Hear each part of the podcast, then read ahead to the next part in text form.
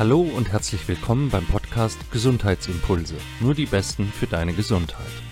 Wir möchten dir mit unserem Podcast die besten Coaches, Mediziner, Therapeuten und Experten zu allen möglichen Themen rund um die Gesundheit vorstellen, damit du von ihren besten Tipps, Tricks und Impulsen inspiriert wirst.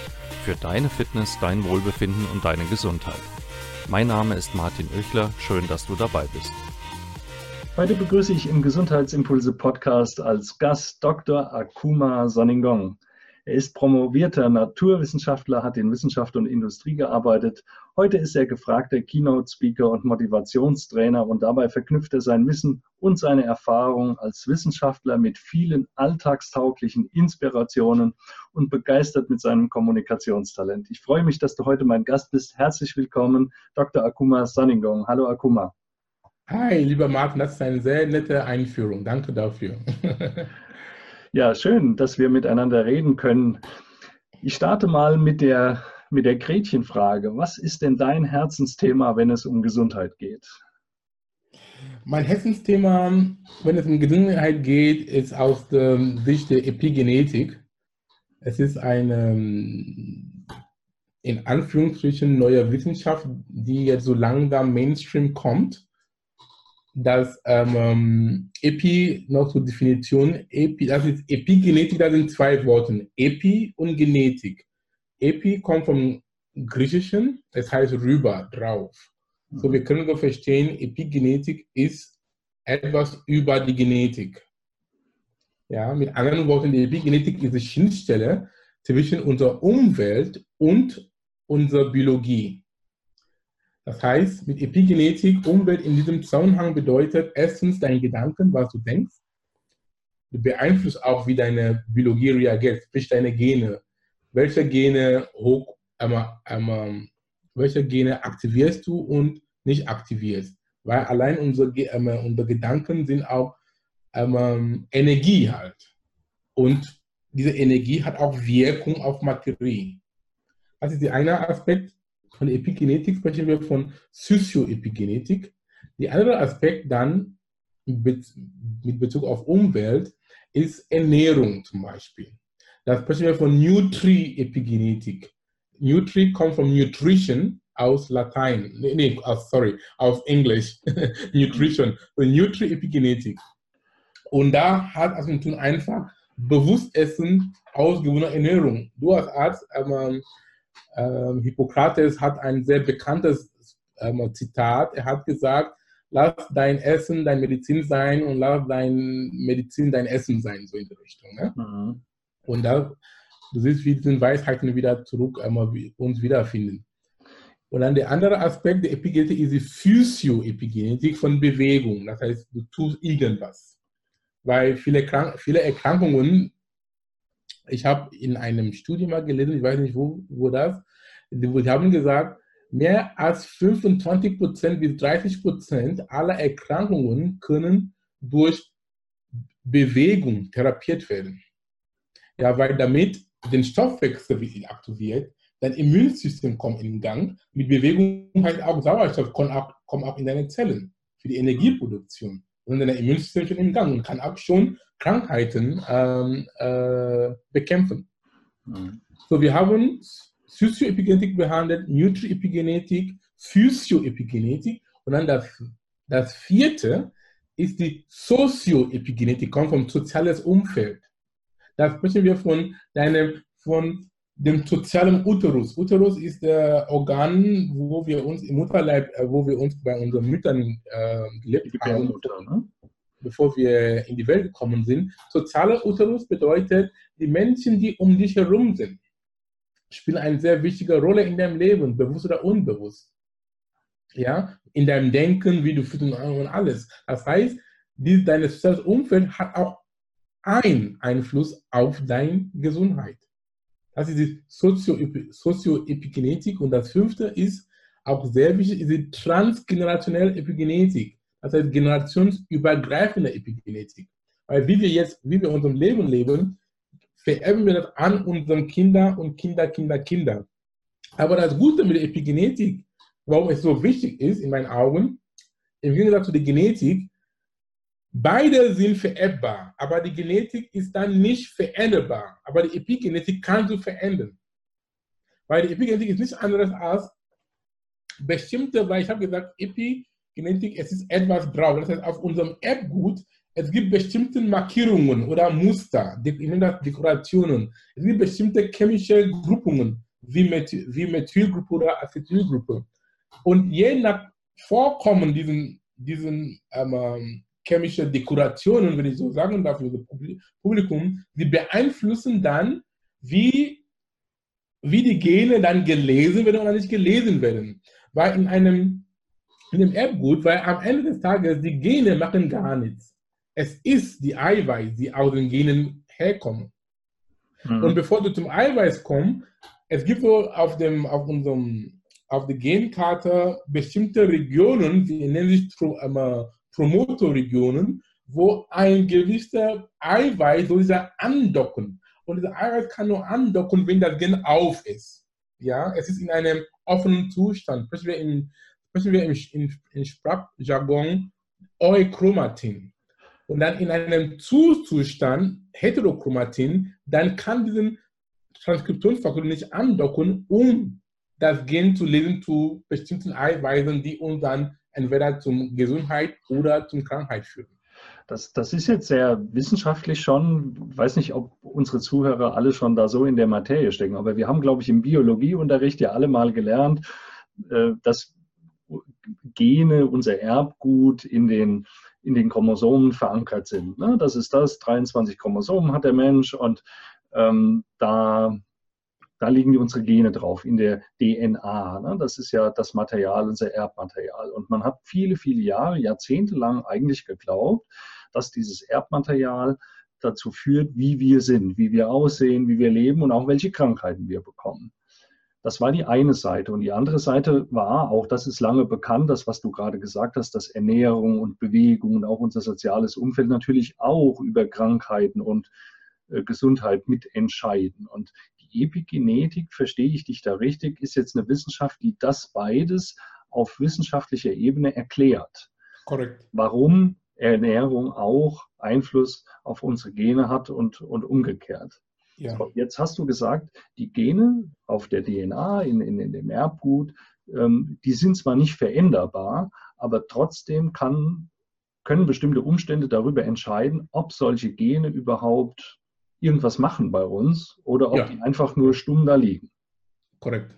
Sehr gut, Martin. Wie, wie, wie funktioniert das? Also wie kann, wie kann ein Gedanke oder wie kann die Ernährung darüber entscheiden, ob ein Gen funktioniert ein, ich, ich, ich erkläre das mit einem sehr einfachen Beispiel, nicht mehr so in die Tiefe, in die Wissenschaft gehen, weil du hast mich jetzt es war ein bisschen zu, ich muss immer aufpassen, an welchem Publikum ich bin, was ich sage, damit es. Ja, ja, okay. Ich will nur, dass alle verstehen und dass ich es verstehe. Ja, ich möchte auch. Aber ich mache das doch, ich erstelle das mit einem sehr einfachen, praktischen Beispiel für uns alle. Du kannst so die Epigenetik so vorstellen wie einen Bauplan. Ja, wenn du denselben Bauplan an vier verschiedenen Architekten gibst, du bekommst vier verschiedene Häuser. Die Frage ist, wer hat das Haus gebaut? Hat den Bauplan das Haus gebaut?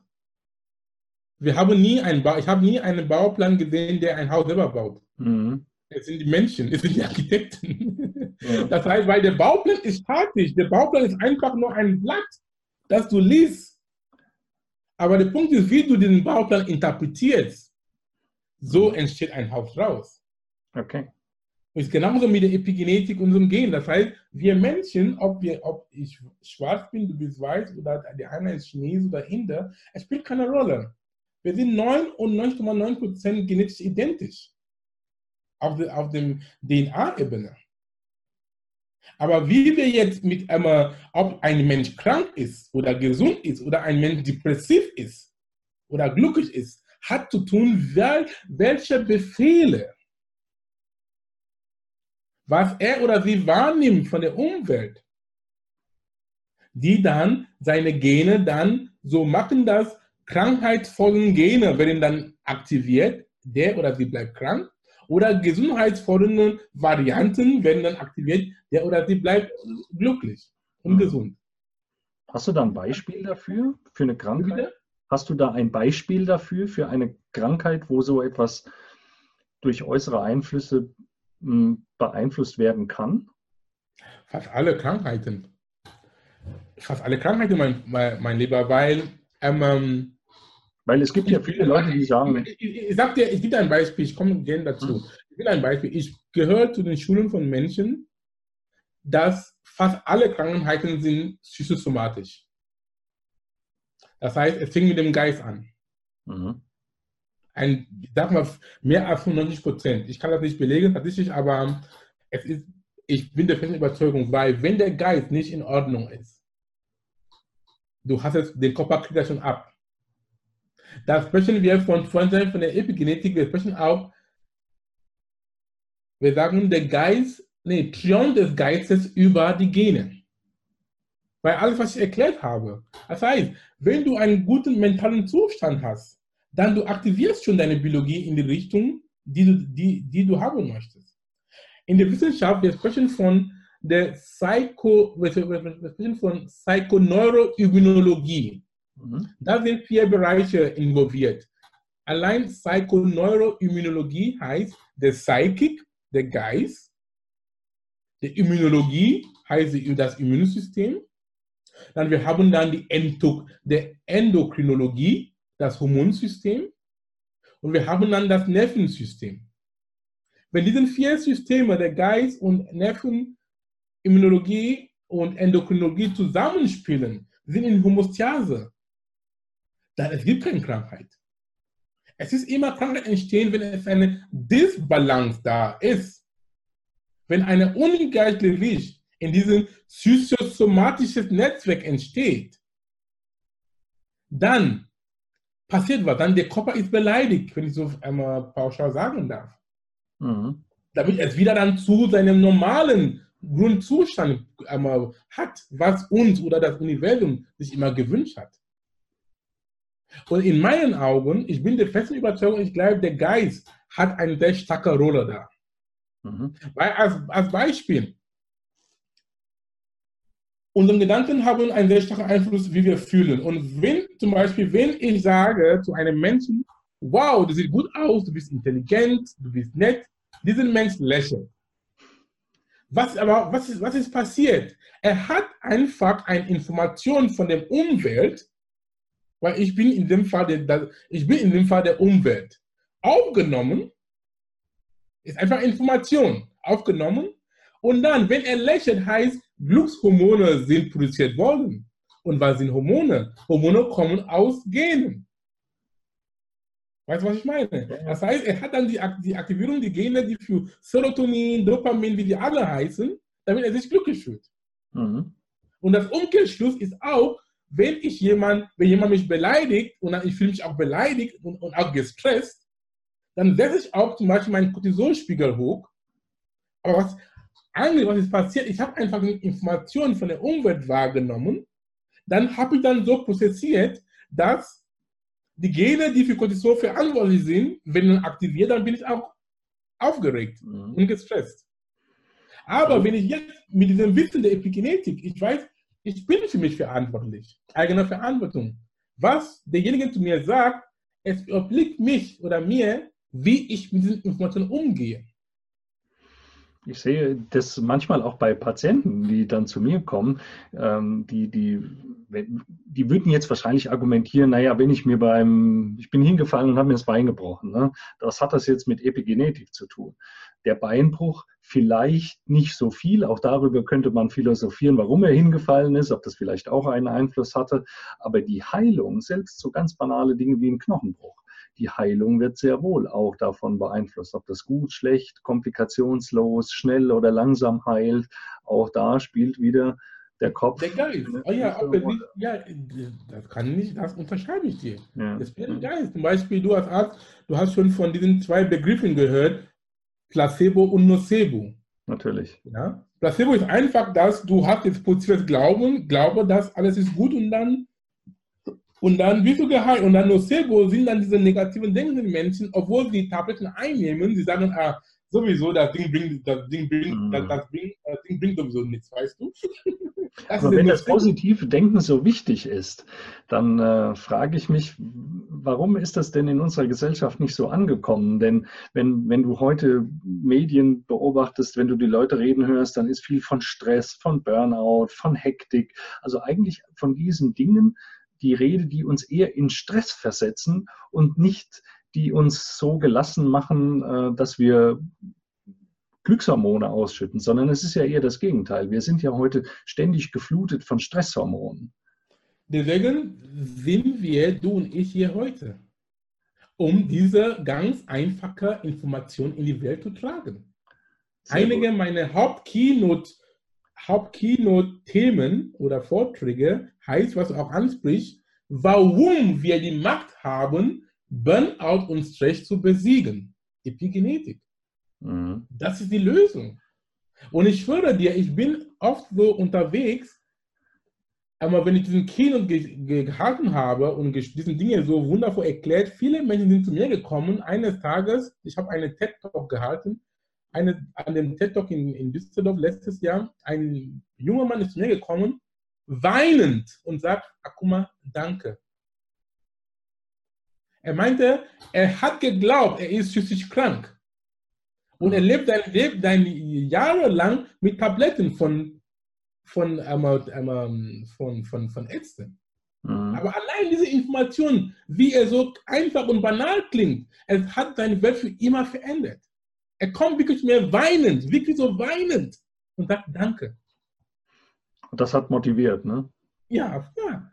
Und einfach unsere Aufgabe, Leute wie du und ich und, und viele andere, ist einfach Menschen zu mehr Bewusstsein anzuregen, mhm. mehr eigene Selbstverantwortung anzuregen. Wir sollen aufhören, diesen Opferrolle zu spielen. Wir sind kein Opfer unserer Gene. Das stimmt nicht, weil der Schulmedizin oder auch die, das altes Lehrbuchwissen hat uns beigebracht von genetisches Determinismus. Das heißt, die Gene sind das 1 und O, das A und O. Aber dieses Wissen die Lehrbücher werden jetzt neu geschrieben mit Epigenetik. Ja, die Gene sind da. Du kannst, du, hast, du kannst schon eine Veranlagerung für bestimmte Krankheiten haben. Ja, aber es heißt lange nicht, dass diese Krankheit ausbricht. Du bist da verantwortlich. In anderen Worten, gleiche Gene bedeuten nicht gleiches Schicksal. Mhm. Glaubst du denn, dass, dass dieses Wissen ähm, wirklich im, im medizinisch-wissenschaftlichen Mainstream schon angekommen ist? Ähm, nein, ist noch nicht angekommen, aber das Gute dabei ist, lieber Martin, was ich jetzt so erfahre und erlebe und auch bestätigt bekomme, dass viele Ärzte, so wie du, die so ganz konventionell Schulmedizin studiert haben und vor allem die jungen Ärzte, die sind zwei und drei, diese 24 und 28 jungen Mädels und so, sie, sind, sie haben ein anderes Bewusstsein. Mhm. Sie denken ja so wie du und ich jetzt. Sie wissen das, wie die jetzige Medizin läuft. Es kann nicht mehr so weitergehen und sie haben keinen Bock drauf. Also bist du schon optimistisch, dass sich da in der nächsten Generation vielleicht etwas wandelt? Ja, genau. Ja, ich bin optimistisch. Und deswegen, es ist eine kollektives, ist eine kollektive Arbeit. Es kann nicht nur von dir, von mir gemacht werden. Es ist kollektiv, dass wenn wir diesen, zum Beispiel allein du, dass du einen Podcast hast, um Menschen wie ich präsentieren zu lassen, ist schon viel. Du tust schon was dafür. Also ich mache das, weil ich dabei ja immer selbst viel lerne, ne? weil, weil ich ja. mich auf Themen, jetzt auch dein Thema Epigenetik natürlich auch damit befassen muss. Und das, das bringt mir, mich ja auch weiter. Also ich lerne wahrscheinlich am meisten bei dem Podcast, weil ich mich mit meinen vielen Gästen unterhalte und jeder sein Thema hat und ich immer wieder was dazu lerne und das finde ich unheimlich spannend. Und, und weil ich äh, meine medizinische Welt dadurch auch bereichern möchte.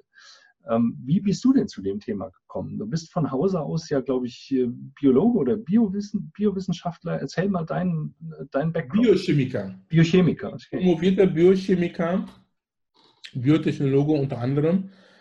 Wie ich dazu gekommen bin, lieber Martin, es war ein langer Weg. ähm, ich war mit mir nicht zufrieden. Ich war mit meinem eigenen Leben nicht zufrieden. Mhm. Vor, vor ungefähr, hat das angefangen vor ungefähr, wir sind 2019, das war nach meiner Promotion 2010, wo mein Weg angefangen hat. Ich habe dann angefangen, die Welt anders zu sehen, von einem Blickwinkel, weil als du, die, das heißt, ich damals als, als eine sogenannte Hardcore-Wissenschaftler, jemand, der nur materialistisch die Dinge betrachten, mhm. ähm, etwas mit Geist und Gene oder Geist und Heilung, das war für mich Quatsch. Es war Hokuspokus. Ich habe gesagt, geh mal weg mit so einem Mist. ja, aber ich bin selber, ich bin selber von mir fasziniert, dass meine eigene, wir haben am Anfang des, dieses Podcasts über Persönlichkeitsentwicklung gesprochen, auch meine eigene Persönlichkeitsentwicklung, wie ich mich auch geistig entwickelt habe, die Dinge anders zu betrachten. Und meistens, und meistens ist manchmal auch eine Veränderung kommt auch manchmal durch Leiden. Wie gesagt, ich war mit mir nicht zufrieden. Ich habe gesagt, du bist promoviert, du hast einen guten Job, dein Leben, du bist auch ja gesund, physikalisch war ich auch, aber irgendwas hat mir immer gefehlt. Und das hat zu Trauer geführt. Und es war, hat sehr weh getan. Und das muss ich mir nicht antun. Für immer. Weil ich habe gesagt, hallo, du bist noch jung, du musst jetzt dein Leben so lange noch leben? Und dann habe ich dann angefangen, eigene Verantwortung zu übernehmen. Ich habe dann angefangen, mich zu beschäftigen mit Büchern zum Thema Persönlichkeitsentwicklung, mit Büchern, die dann die Wissenschaft und Spiritualität, die Wissenschaft und ähm, Persönlichkeitsentwicklung zu tun haben. Und dann peu à peu sah ich dann die Vereinbarkeit von diesen beiden Bereichen. Mhm. Und es hat mir so viel Spaß gemacht, diese Bereichen. Ich habe gesagt, okay, dann mach ein Leben draus, sei ein Speaker, weil als Speaker, du hast eine Bühne, du stehst vor Menschen. Und diese Menschen du erzählst ihnen was, wenn sie davon angetan sind und begeistert, diese Menschen nehmen diese Information auf, sie gehen dann in die Welt zu ihren Familien, Freunden, Bekannten, alle Kollegen, die gehen das weiter. Und dann so sind sie auch Multiplikatoren. Und dann nicht nur ich allein, aber wir alle, weil ich denke immer im Kollektiven, wir alle sind dann Agenten der positive Transformation der Welt. Mhm. Und, und diese Idee hat mir unheimlich viel, viel Verantwortung. Ne? Also man denkt immer so, wenn er aber auf der Bühne steht und eine äh, motivierende Rede hält, das, das, das hat so was von Künstler, aber man hat auch eine hohe Verantwortung, weil man ja den Leuten Informationen gibt, sie motivieren will, ähm, sie als Multiplikatoren benutzen will. Das ist sehr verantwortungsvoll. Verantwortungsvoll, weil du bist verantwortlich für was du sagst. Deswegen meine Worte, die ich hier sage, ich weiß, sie sind richtig. Ich kann auch Fehler machen, aber nicht bewusst. Ja, aber ich weiß, was ich sage, die Menschen nehmen das so und nicht viel nachzudenken. Genauso, es ist genauso, was die Massenmedien machen, weil viele Menschen, wenn sie ein Nachricht hören, wie oft denken, denken die Menschen danach, ob es richtig oder falsch ist. Gar ja? Ja, und genauso mit uns auch. Deswegen, ich bin, ich habe ganz klar gesagt, ich habe eine Verantwortung mit, was ich sage, mhm. weil es wird auch so weiter transportiert. Mhm, okay. Und wie du gesagt hast, auch, auch persönlicher Schmerz ne, ist ja immer eine, eine Motivationsquelle, etwas zu verändern. Ja. Aber wenn du deinem Publikum sagst, der Geist, die Art zu denken, ist, ist sehr wichtig. Ja, natürlich auch die Art, sich zu ernähren und zu bewegen, aber auch das braucht ja oft den, äh, die, die Initialzündung in unserem Denken. Das heißt, so dieses Mindset, wie man das heute nennt, muss verändert werden. Wenn man aber viele Jahre eingefahrene Bahnen äh, benutzt. Wie verändert man denn das sein Mindset? Muss das immer über den Schmerz gehen oder kann man auch, kann man auch andere Motivationsquellen nutzen? Das ist eine gute Frage. Ähm, ja, meistens Veränderungen stattfinden durch Leiden, wie ähm, ähm, wir sagen, wie Jesus, der, der Weg des Leidens, das heißt der Weg des Kreuzes.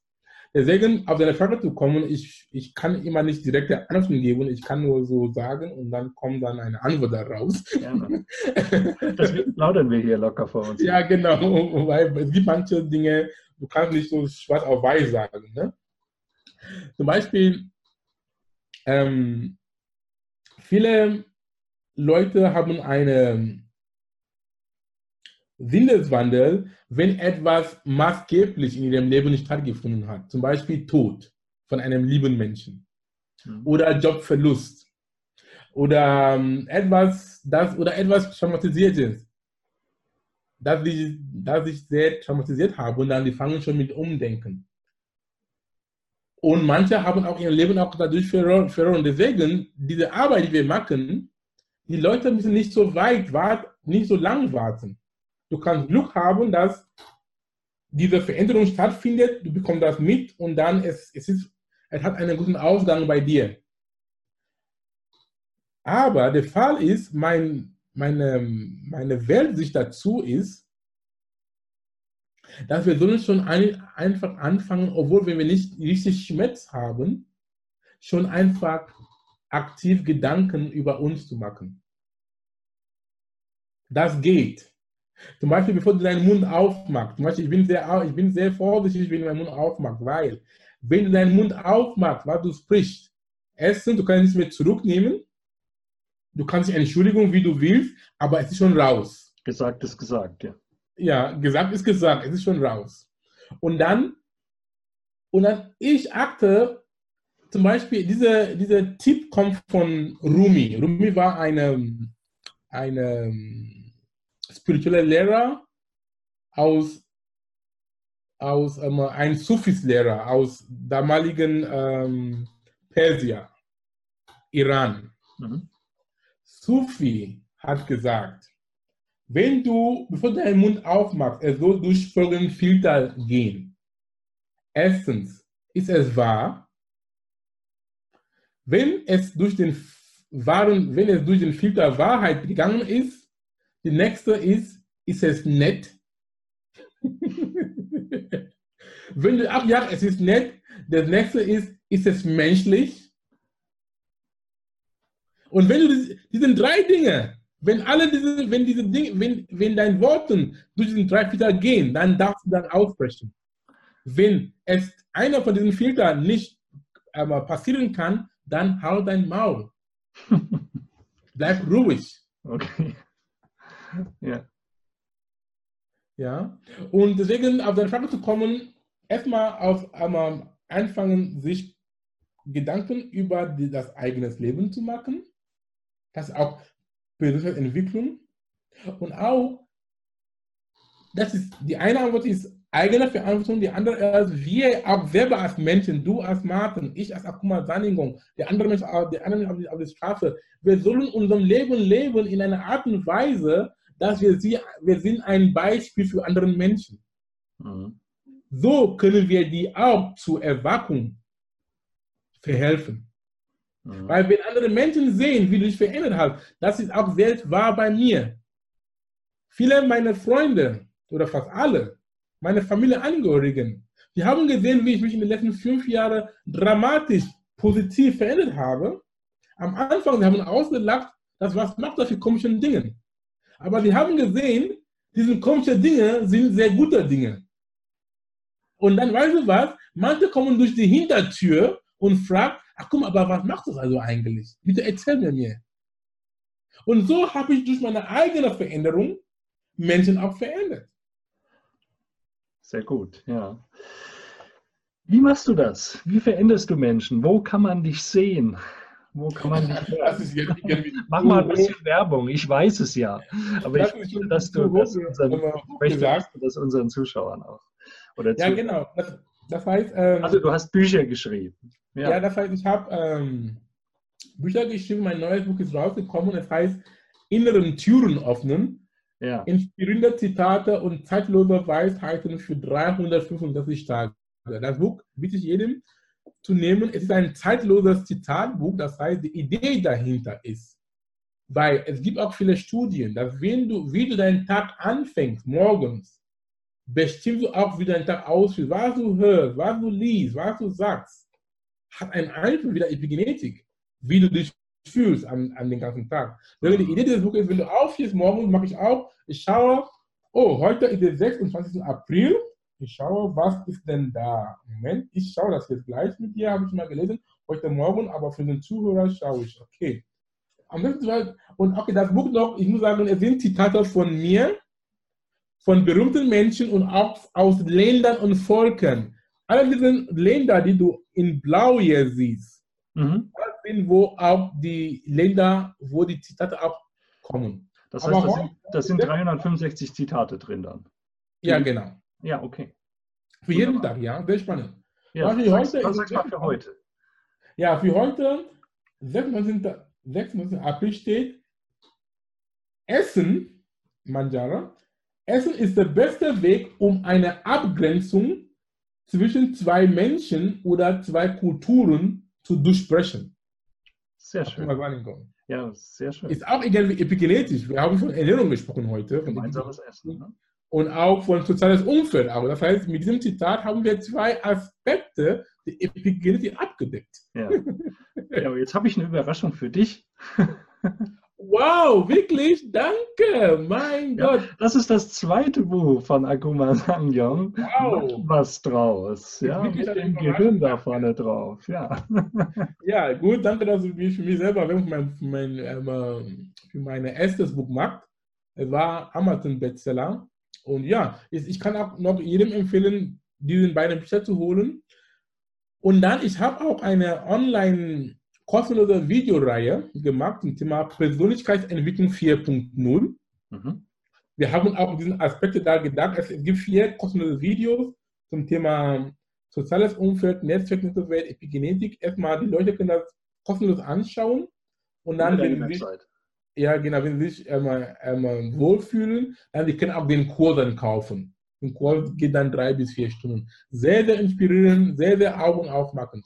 Und auch zu guter Letzt, die können sich dann auf meine Newsletter eintragen auf meiner Webseite jeden, jeden Morgen, nee, jeden Mittwochmorgen. Ich schreibe kurze, prägnante Texte, die uns einfach inspirieren, damit wir einfach dranbleiben. Weil der Punkt der Sache ist, wenn, wenn, wir Menschen zu, wenn wir Menschen zu Seminaren gehen, zu Events gehen, Podcasts hören, ist auch sehr gut, ist der erste Schritt, ist auch sehr wichtig. Aber die andere Frage ist, dranbleiben. Mhm. Ja, deswegen habe ich diesen Werkzeuge in den Welt gebracht, damit die Menschen immer was haben, damit sie, damit sie den Fokus behalten und auf ihrem Weg dann weiterzugehen. Ja, sehr wichtig, dass man immer wieder neue Motivationen kriegt. Und wer dich aber mal live sehen möchte, du gibst auch Seminare, ne? Ja, genau, wenn man live mal sehen möchte, deswegen es ist gut, wenn Sie sich in mein Newsletter eintragen lassen. Wenn ich dann unterwegs bin, egal wo, in die, überwiegend in Deutschland, dann gebe ich das auch immer bekannt. Ja, dann Sie sehen dann, okay, der Akuma ist heute in München oder ist in Berlin. Okay, und dann Dann kann man da dann das Ticket- oder als Keynote? Speaker. Dann kann man dich dort auf Seminaren sehen oder als Keynote Speaker auch bei, bei anderen Veranstaltungen bist du unterwegs. Korrekt. Also die, die entsprechenden Links, deiner Website und so, das packe ich hier alles in die Shownotes zu dieser Podcast-Folge. Da kann das jeder dann anklicken und finden. Ah, Guck mal, wenn, wenn wir nochmal zusammenfassen, Epigenetik, ich glaube, viele haben es vielleicht schon mal gehört, aber gar nicht so richtig bislang verstanden gehabt, was es eigentlich ist. Ich denke, das haben wir klar gemacht, dass eben nicht unsere, unsere Erbanlagen über unser Leben bestimmen, sondern die Erbanlagen sind der Bauplan. Aber welche Steine, welche Dachlatten, welche Ziegel und welchen Mörtel wir benutzen, das äh, bestimmen wir ganz alleine. Und entsprechend ist zwar ein grober Bauplan da, aber wie das Haus am Ende aussieht, wie unser Leben aussieht, darüber bestimmen wir ganz allein mit dem, was wir machen. Habe ich das richtig so zusammengefasst? Wow, mein Gott, ich habe wieder was gelernt. Du hast es mir auch beigebracht. Das ist so wundervoll. Punkt, diesen eine Stunde oder Das zeigt nur, ich habe es verstanden. Ich hab's Ja, sehr gut, sehr gut. Und, aber ein Alter hat gesagt, wenn du etwas nicht erklären kannst für einen für eine Fünfjährige oder Siebenjährige, heißt es auch nicht verstanden. Aber wie du das erklärt hast, lieber Martin, auch ein Fünfjähriger versteht das. Ist Gut, ich habe es auf dem Niveau eines Fünfjährigen erklärt. Ist auch schön, ist auch gut. Nein, wunderbar. Weißt du warum? Ist das gut? Weil der Punkt ist, lieber Martin, noch eine kurze Story, bevor wir gehen. Ich habe bei meiner, meinem, bei meiner Doktorarbeit, mein Doktorvater hat mir was gesagt.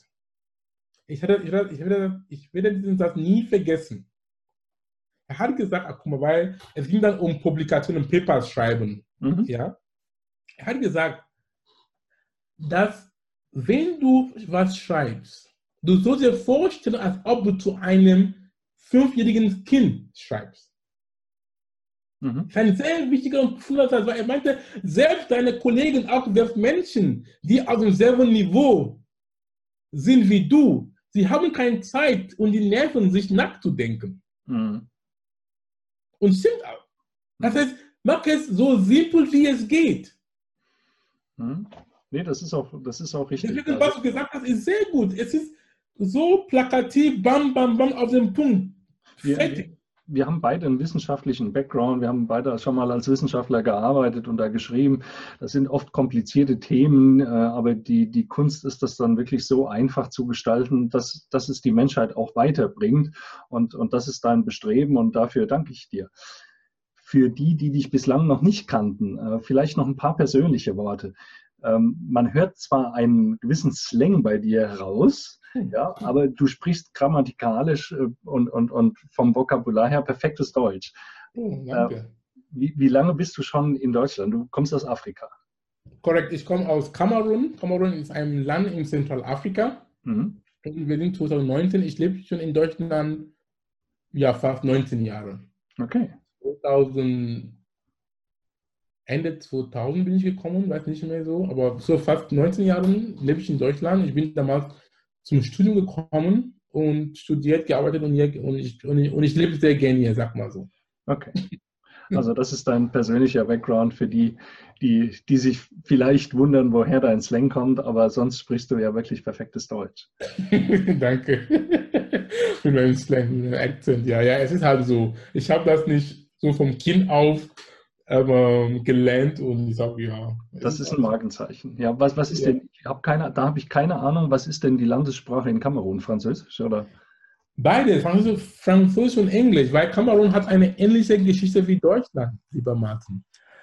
Erstens, Kamerun war die wenigen Kolonien von Deutschland nach dem Ersten Weltkrieg. Dann hat Deutschland seine vier Stück weggenommen von den damaligen UN und dann kamen dann die Franzosen und Engländer, die haben das Land geteilt wie Ost- und Westdeutschland.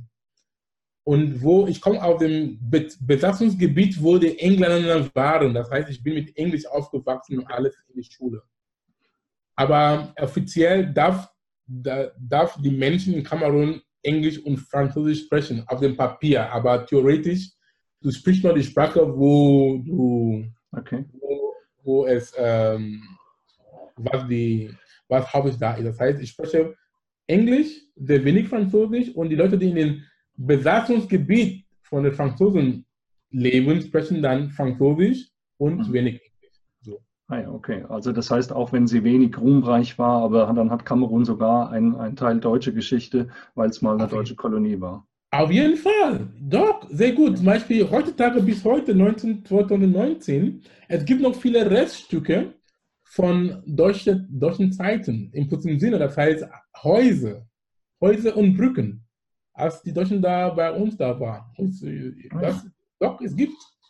Sie sind jetzt restauriert worden, aber wir sehen, oh, das war Zeichen, die Zeichen der Deutschen. Und wenn, noch eine, wenn ich noch ein schönes Witz sagen darf zum Abschluss. Ich bitte dich. Aber es kommt von meiner Oma, weil meine Oma hat die deutschen Zeiten so erlebt sie hatte gesagt, als die Deutschen waren in Kamerun, es ging mehr um Schaffen, Arbeit. ja, es, es, war ein bisschen so in, in Anführungszeichen äh, Stress. Und dann, sie meinte, der Unterschied war sehr bemerkbar, als die Franzosen kamen. Weil es ist ein bisschen so laissez-faire, so leger, ja, alles ist gut, ja, und so. Okay. Deswegen heutzutage in Kamerun jetzt in bestimmten Kreisen, wenn du zu zweit oder zu dritt bist mit deiner Freundin oder zu vier, dann du bist derjenige, der irgendwie Stress macht und sagt, ey, jetzt beeil dich, wir müssen jetzt, wir müssen jetzt gehen.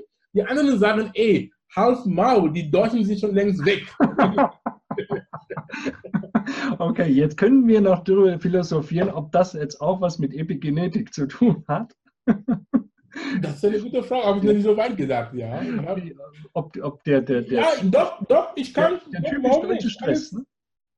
Ja, wir können auch, ja, in, einer, in einem anderen Podcast habe ich dieses Beispiel nicht, ähm, dieses Beispiel gegeben, aber ich habe schon das Beispiel gegeben, warum in Deutschland die Menschen sind sehr angstorientiert. Mhm. Das kann ich von meinem Wissen der Epigenetik so erklären.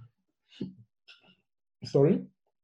Weil ich habe am Anfang erklärt von der generationsübergreifenden Epigenetik. Ja. Transgenerationelle Epigenetik. Ich kann mir so vorstellen, dass aufgrund der Kriege, ja, die Menschen waren immer in Angst. Sie durften nicht sprechen. Weil du wusstest, wenn du deinen Mund aufmachst, vielleicht landest du in einem Knast oder in einem, in einem Lager oder so. Du wusstest nicht, ob ein Bomb jetzt sofort jetzt fällt oder so. Alles war so ängstlich.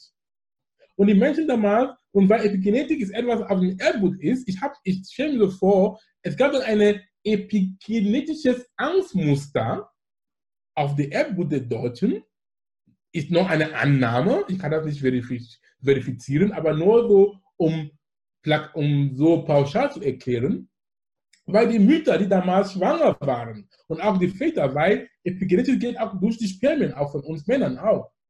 Ja, diese Muster wurden dann auch durch die Befruchtung und so weitergegeben an den Nachwuchs. Und dann das Nachwuchs wächst auf, sowieso in seinem Umfeld zum Thema soziales soziales Umfeld, soziale, Sozio, Sozioepigenetik, weg in seinem Umfeld und hat immer noch von Angst und, und dann diese, dieses Kind ist auch ein großer Mann oder große ähm, erwachsene Frau, bekommt Kinder und geht immer weiter und weiter. Deswegen habe ich dann gesagt, die Epigenetik ist schön, weil obwohl es ist vererbbar, es ist veränderbar. Mit diesem Wissen heute, was die Menschen das hören, die können sagen, okay, Jetzt weiß ich Bescheid. Und ich kann dann aktiv das stoppen. Zu sagen deutsche Angst, weil selber die Deutschen sagen German Angst. Sie sagen Quatsch. German Angst ist gar nichts. Ich bin für mich verantwortlich. Ich bin ein mutiger Mensch.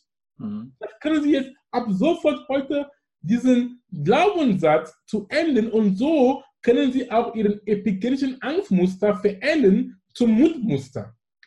Wunderbar, das war doch jetzt nochmal ein schönes Beispiel zum Schluss. Siehst du, so kamen wir durch den Witz nochmal zurück zum Thema Epigenetik. Ah, guck mal, ja. zum Abschluss meiner Interviews frage ich meine Gäste immer, ob sie ein, ein Lebensmotto haben oder ein Motto, was ihre, ihre Arbeit, ihre wichtigsten Inhalte so vielleicht in einem Sprichwort zusammenfasst. Hast du so etwas? Ja, ich habe einige. Aber eins, was ich einmal gern geben darf, kommt von Tilopa. Tilopa war ein Mönch, ein buddhistischer Mönch, der in Indien vor über 1000 Jahren gelebt hat. Er hat Folgendes gesagt, und dieser Satz hat mein Leben für immer verändert und diesen Satz habe ich in mein Leben integriert, jeden Tag, jeden Moment. Der Satz lautet wie folgt. Du sollst einen Gedanke haben, der für alles offen und an nichts gebunden ist. Das heißt, du bist für alles offen und an nichts gebunden. Das ist ein sehr, sehr starker Satz. Mhm. Der es wert ist, mal drüber nachzudenken. Ja, weil mit so einer Einstellung, du kommst immer als Gewinner raus. Mhm.